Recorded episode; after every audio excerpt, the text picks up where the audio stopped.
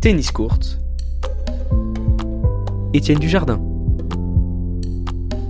Bonjour à toutes et à tous au programme de Tennis courte. Aujourd'hui, l'interview d'une joueuse prometteuse. Elle a 17 ans, elle est licenciée au Tennis Club de Marignane dans les Bouches-du-Rhône. Elle est championne de France en simple et en double il y a 3 ans. Elle a gagné son premier titre sur le circuit ITF Junior l'an dernier en Ukraine et elle vient de participer à Roland Garros Junior où elle a atteint le troisième tour. Bonjour Flavie Brugnon. Bonjour. Comment ça va? Ça va bien, merci. Donc avant de parler de Roland Garros, j'aimerais bien revenir sur, euh, sur les mois qui ont précédé et les semaines qui ont suivi le confinement. Tu as repris les tournois en juillet à Aubagne sans avoir joué du coup pendant le confinement euh, pendant 8 semaines. Ouais, c'est ça, ouais. Tu as enchaîné 20 victoires en 22 matchs. Euh, Est-ce que tu peux nous raconter un peu ces, ces semaines avec euh, beaucoup de victoires? Bah, Le confinement m'a permis de pouvoir travailler euh, spécifiquement le, sur le mental et sur le physique. Après, c'est sûr que j'ai pas pu jouer tennistiquement, mais euh, en fait, ça m'a permis de, mieux travailler et euh, bah, de revenir en forme pour les tournois. J'ai commencé à Aubagne.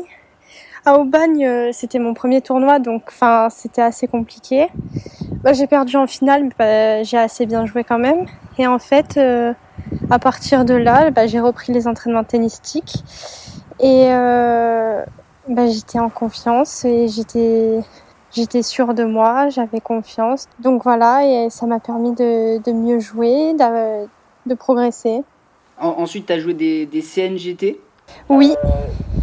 Tu as gagné à Pralou notamment? Oui, j'ai gagné Pralou, j'ai gagné Sifour et euh, j'ai fait finale à Céreste. Et j'ai abandonné en finale à Céreste parce que j'étais complètement morte physiquement, parce que j'avais enchaîné trop de matchs. Début septembre, euh, tu joues le, le, tournoi de Saint-Malo, donc c'est un 60 000 dollars. Oui. Tu passes les qualifications et au premier tour, tu joues Pauline Parmentier, donc euh, à ce moment-là, elle est 150e joueuse mondiale. Comment tu as vécu ce match et qu'est-ce que tu en retiens? Déjà que la fédération euh, m'ait donné une invitation pour, euh, pour les qualifs, je me sentais honorée aussi et bah, passer les qualifs, c'était c'était très bien, oui. Et en fait, au premier tour, je Pauline Parmentier. Bah, c'était quelque chose, quoi. On rentre sur le terrain, on fait euh, le tirage au sort et on regarde la joueuse et on se dit, bah, c'est Pauline Parmentier, quoi. Enfin, c'était assez impressionnant. Mais après, euh, je me suis dit que si, si j'étais tableau, si j'ai réussi à me qualifier, c'est que j'avais le niveau et, et voilà. Donc, euh, bah, après, Pauline Parmentier, elle est, elle est largement meilleure. Elle a beaucoup plus d'expérience et euh, bah, c'était que du plaisir de jouer contre elle. Tu as fait aussi un, un autre euh, tournoi euh, ITF, un 80 000 dollars à Cagnes. Oui. Là aussi, tu passes les qualifs, tu bats euh, Audrey Albi, qui est numérotée 25, je crois. C'est oui, ta plus grosse perf euh, à ce jour? Non, bah, pendant mon CNGT de, de Céreste, j'ai gagné un numéro 21 qui est Gaël Desperier et euh, bah c'est numéro 21 ma plus grosse perf. Donc tu es arrivé euh, bah voilà, début octobre euh, à Roland Garros avec beaucoup de confiance. Oui. C'était ton premier grand chelem junior. Le contexte était particulier, pas de spectateurs. C'était euh, du coup bah, en octobre, il faisait euh, assez froid, pas mal de pluie. Tu es invité là aussi par la fédération, tu passes deux tours. Oui. C'est euh, psychologiquement ça n'a pas forcément été facile. Tu gagnes 7-6 euh, au deuxième euh, lors de ton premier tour, 8-6 au tie-break. Oui. Je me souviens, j'étais, bah, j'ai eu l'occasion de voir ton match et quand tu es remonté dans les gradins, je crois que c'était euh, à ton papa que tu as dit en soupirant Oh la pression Ouais, ouais. C'était, com bah, com comment c'était ce premier match à Roland? Alors, mon premier match à Roland Garros, j'ai été extrêmement stressée mais je pense que j'ai jamais été aussi stressée de, ma vie. Euh, la veille au soir, je stressais. Le, matin, je stressais. Et en fait, euh, en fait, je suis arrivée sur le terrain et euh, bah, le stress, il est un peu parti. Au premier set, je mène 5-2 et j'ai plusieurs balles de set. Et c'est à partir de ce moment-là que je recommence à stresser. Et euh, bah, j'étais pas non plus sereine, euh, sereine quoi. Enfin, pendant mon match, c'est, oui, j'avais beaucoup de stress, euh, beaucoup de pression, mais en fait, de gagner ce premier match, ça, m'a permis de me libérer. Au deuxième tour, tu gagnes en 2-7, mais c'est un match qui a pas été facile à cause des conditions. Est-ce que tu peux nous raconter un peu? Alors, je devais jouer euh, vers 13h30. En fait, euh, je jouais en deuxième rotation et ça commençait à 11h. Et euh, en fait, j'ai commencé et bah, déjà, il y a eu du retard à cause de la pluie. Et donc, je commence mon premier, mon, mon, match. Je réussis à faire le premier set. Bon, il faisait froid, etc. Un peu de pluie, mais sans plus. Et au deuxième, il y a 2-1. Et euh, bah là, il y a interruption pour pluie. Et en fait, il y a une grosse interruption de 3 heures. Et donc du coup, euh, bah, je suis restée avec mon coach et on est, resté concentré. Et euh, donc on a repris vers vers 19h. Je reprends, c'est à moi de servir. Et en fait, il pleuvait toujours, donc c'était quasiment impossible de servir. Et euh, bah, l'arbitre nous dit de, de, continuer à jouer, donc on continue. Donc euh, malheureusement, je me fais breaker, donc ça fait 3-1 pour euh, mon adversaire au deuxième. Et là, il y a encore une interruption pour cause de pluie. Et euh, sauf que l'interruption, elle a pas duré longtemps, elle a duré, euh, je dirais, une demi-heure, 45 minutes. Et après, bah, on a joué dans le froid, mais il pleuvait plus trop. Et bah, j'ai réussi à me reconcentrer, à me remettre dans mon match et et à gagner mon match vers 21h30. Au troisième tour, bon bah là, il n'y a, pas de victoire. On a vu que tu étais assez frustré de, cette défaite, notamment bon bah après la balle de match, euh, tu as un peu lancé ta raquette par dépit. J'ai lu que tu, que tu visais quart de finale. Est-ce que c'était euh, un peu ça, cette euh, déception de ne pas être allé jusqu'à ton objectif? Non, en fait, ma déception, c'était que bah, j'ai recommencé à être stressée pour mon troisième match. Je j'arrive pas à expliquer pourquoi. Et euh, j'étais euh, j'étais vraiment dans un mauvais jour. J'arrivais pas à sentir bien mes coups. Euh, je sais pas, je me sentais pas trop bien. J'étais pas trop là mentalement et même tennistiquement et physiquement aussi. Et bah la frustration à la fin du match, c'était plutôt envers moi parce que j'avais pas fait ce qu'il fallait. Après, de faire huitième de finale, c'était, enfin, c'était beau aussi parce que quand on regarde les années avant, euh, j'ai pas fait de bonnes saisons.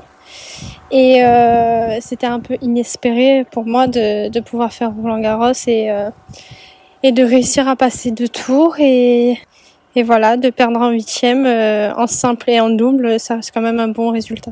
Sur le circuit, tu es suivi par euh, ton père et ton entraîneur, Laurent Payusso, c'est bien ça? Oui, oui, oui, c'est ça. Est-ce qu'il y a d'autres personnes dans ton staff? Et est-ce que tu peux nous parler un peu de, de tes partenaires, de tes sponsors? Euh, bah, dans mon staff, bah, bien sûr, il y a, y, a, y a, ma mère, il y a mon frère, qui mon frère m'entraîne un peu des fois. Et euh, ma mère, bah, elle est là pour, euh, pour m'encourager, mon accompagnement, etc. Et euh, bah, après, mon entraîneur Laurent Payusso, c'est, bah, il fait entraînement, enfin, il fait les entraînements de tennis et physique. Donc voilà, et après euh, je m'entraîne aussi un peu à Marignane avec euh, Bernard Larrière et, euh, bah, et, qui me permet de jouer avec des joueuses, euh, des filles, parce qu'il n'y a pas beaucoup de filles dans la région. Et euh, au niveau des sponsors, bah, je suis sponsorisée par New Balance, textilement, et euh, avec Babola, les raquettes. Ok, est-ce que tu peux nous dire un peu avec quel cadre tu joues et quel cordage? Alors, je joue avec euh, le, la Babola Aero, la jaune, et euh, avec le cordage, je joue avec le Babola Team. Dans un portrait de, de toi, j'ai lu que tu, tu, disais que tu travaillais pour euh, plus exprimer tes émotions sur le cours. Concrètement, comment ça se travaille? Est-ce qu'il y a des exercices spécifiques pour ça? Bah, Il se trouve qu'avant, j'étais une joueuse très nerveuse. En fait je gardais toutes les émotions en moi. C'est donc euh, j'étais un peu une cocotte minute qui allait exploser quoi. Et donc euh, bah, j'ai fait beaucoup de yoga.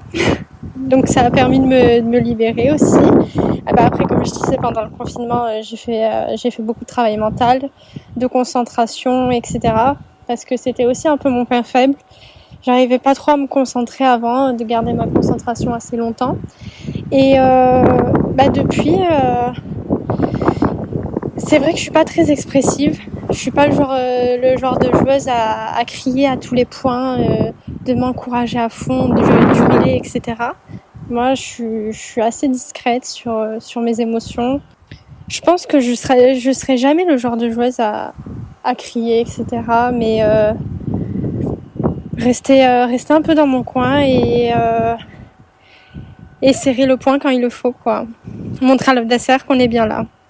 Alors corrige-moi si je me trompe, mais ta joueuse préférée c'est Garbinier Muguruza et chez les hommes euh, c'est un certain Nick Kyrgios. Oui. ouais. Qu'est-ce qui te plaît chez ces deux joueurs?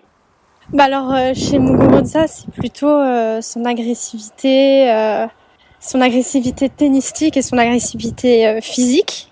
Donc euh, voilà, j'aime beaucoup. bah, après, elle a une belle technique, etc. Et mentalement, elle est aussi très forte.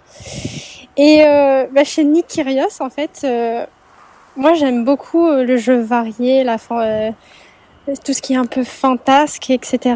Et donc en fait, bah, Kyrgios, il a tout ça, quoi. Il, sort un peu des des clous, quoi. Enfin, il est vraiment il est vraiment pas comme les autres, quoi. Donc c'est ça que j'aime et euh, c'est vrai que des fois il fait des choses qui qui ne devrait pas faire, mais euh, ça change un peu du du tennis. Voilà, c'est euh, il tente des choses que personne ne se permet de tenter, donc euh, donc voilà. Est-ce qu'il y a d'autres joueurs aussi qui t'inspirent euh, sur le circuit pro? Bah, bien évidemment Federer et Nadal, c'est les deux meilleurs. Et après, bah, bien sûr Djokovic, mais euh, Federer, euh, par sa... Enfin, il est là depuis extrêmement longtemps et Nadal, euh, Nadal aussi. Enfin, c'est vraiment deux phénomènes et euh, je pense que tout le monde devrait s'inspirer d'eux quand même. Tu l'as dit, tu fais aussi à Roland Garros, tu as fait huitième de finale en double avec Océane Babel. Oui. Tu as été donc championne de France en double euh, en 2014, vice-championne d'Europe du double. Quelle importance tu donnes euh, ben, à tes matchs de double? Est-ce que c'est quelque chose que, que, tu vois comme complémentaire ou c'est euh, c'est vraiment, vraiment important bah moi j'ai toujours mis de l'importance sur le double parce que ça permet de travailler des choses qu'on n'a pas l'habitude de travailler. Ça permet aussi de travailler le service et surtout la volée. Et moi, enfin, j'aime beaucoup la volée. Euh, dès que je peux en simple, j'essaye de monter, etc. Et euh, bah oui, le double, euh, pour moi, ça a une importance euh, pas aussi majeure que le simple, parce que je vais pas faire une carrière de double non plus, mais euh, mais ouais, pour moi, il y, a une, y a une grande importance et ça permet de gagner des points aussi au niveau du classement. Donc, donc oui, pour moi, il y a beaucoup d'importance. Tu as un, blog euh, depuis mars 2014. Donc tu as été présente sur les réseaux euh, assez tôt. Est-ce que c'est important aujourd'hui d'être sur les réseaux pour une joueuse euh, espoir? Bah, au niveau de mon blog et de mon Facebook, c'est plutôt mon père qui s'en charge, mais après il fait les articles avec moi et je lui dis, je lui dis quoi dire, etc. Mais après c'est vrai que je, je suis pas très présente, on va dire. Après, moi j'ai un compte Instagram aussi et après, c'est pour tous mes amis, etc. Et euh, bah après, il faut savoir faire la, la, part des choses. Parce qu'il y aura toujours des gens qui seront là pour, euh, pour ton bien. Et il y aura toujours des gens qui seront là pour, euh, bah, pour ton mal, quoi. Pour, euh, pour pas te mettre bien, etc.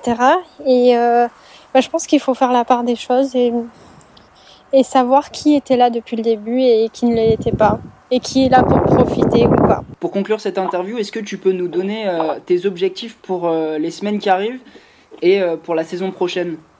Mes prochaines échéances et objectifs, c'est euh, bah, je vais faire des 15 000, 15 000 dollars en Tunisie. Donc il faut au moins que je vise à une carte finale pour pouvoir débloquer mon, mon classement WTA. Parce qu'il manque plus qu'un classement, un tournoi pour pour débloquer mon classement. Donc euh, voilà, je vais faire deux semaines ou trois semaines en Tunisie. Et euh, bah, pour euh, l'année prochaine, bah, continuer sur le circuit pro. quoi. Après, je vais plus trop faire de junior, même plus du tout, je pense, à part les, les grands chelems. Et continuer, continuer d'améliorer mon classement WTA et essayer d'avoir de rentrer ou d'avoir une invitation pour Roland Garros senior en qualification, tableau. Tu te fixes un objectif de classement euh, dans les deux ou trois ans qui viennent? Euh, Dans les deux ou trois ans, euh, Bah 250, j'aimerais bien. Deux ans 250 et 300 euh, euh, dans trois ans, euh, je sais pas, 200, 150. Après, euh, ça peut aller très vite. Hein, on sait pas. on- Il suffit d'un tournoi, de deux tournois, d'un bon enchaînement et ça peut aller très vite. Merci beaucoup Flavie Brugnon pour cette interview. Bah, merci à vous. Et à bientôt du coup. À bientôt. Au revoir.